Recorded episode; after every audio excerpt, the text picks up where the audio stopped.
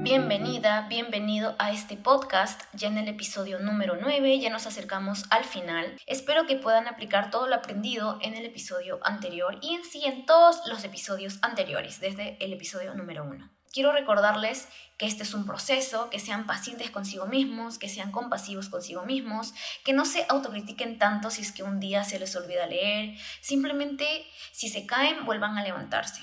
Ese es como mi lema para cualquier hábito tienes que ser paciente porque esto toma tiempo, no es de que ya al toque ya empiezo a leer todos los días media hora, no, tienes que empezar de menos a más, tienes que aplicar todos los pasos que te he dado en los episodios anteriores y cada vez que quieras pues escuchar este podcast, bienvenido o bienvenida. Puedes volver a escucharlo cuantas veces sea necesario, cuantas veces quieras interiorizarlo, pero empieza ya. No esperes años a empezar con este hábito, porque te garantizo que este hábito lector es uno de los más importantes que no solo yo te lo recomiendo, sino que personas que han logrado sus metas, que han logrado sus sueños o personas millonarias pues recomienda mucho el hábito lector. Mientras más te adentres en este mundo del libro de desarrollo personal, pues cada vez se te va a hacer más fácil y no solamente vas a empezar a leer, sino que vas a empezar a buscar más información de blogs, de artículos sobre desarrollo personal o videos sobre desarrollo personal, ya sea en YouTube o en diferentes plataformas como TikTok, Instagram, etc. Entonces,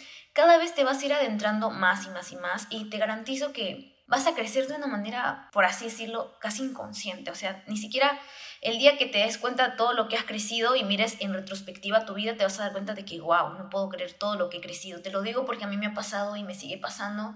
Yo el año pasado era una persona totalmente diferente a lo que soy ahora. Como dije, yo he estado sufriendo de ansiedad, casi casi entro a la depresión. La verdad es que estaba en un mal momento, pero cuando empecé con este hábito lector y empecé a leer libros, que me apoyaron muchísimo emocional y mentalmente, pues cambié bastante. Y por eso que estoy haciendo este podcast, porque jamás en mi vida hubiera, hubiera hecho este podcast, porque antes tenía una mentalidad muy negativa. Pero pues ahora simplemente hago lo que mi alma quiere que haga, lo que me hace sentir feliz y pues quería compartir todo esto contigo para también ayudarte en este camino del desarrollo personal, sobre todo del hábito lector, que es uno de los hábitos del desarrollo personal pues espero que te haya gustado este podcast, que lo interiorices, que lo medites, que lo reflexiones y que saques también tus propias conclusiones o tus propias ideas de cómo también adquirir este hábito. Yo te he dado las formas más prácticas que he aprendido gracias a Hábitos Atómicos de James Clear, el cual es un libro que recomiendo muchísimo que lo leas porque es muchísimo más profundo, ya te toca hechos científicos de cómo es el ser humano para adquirir un hábito.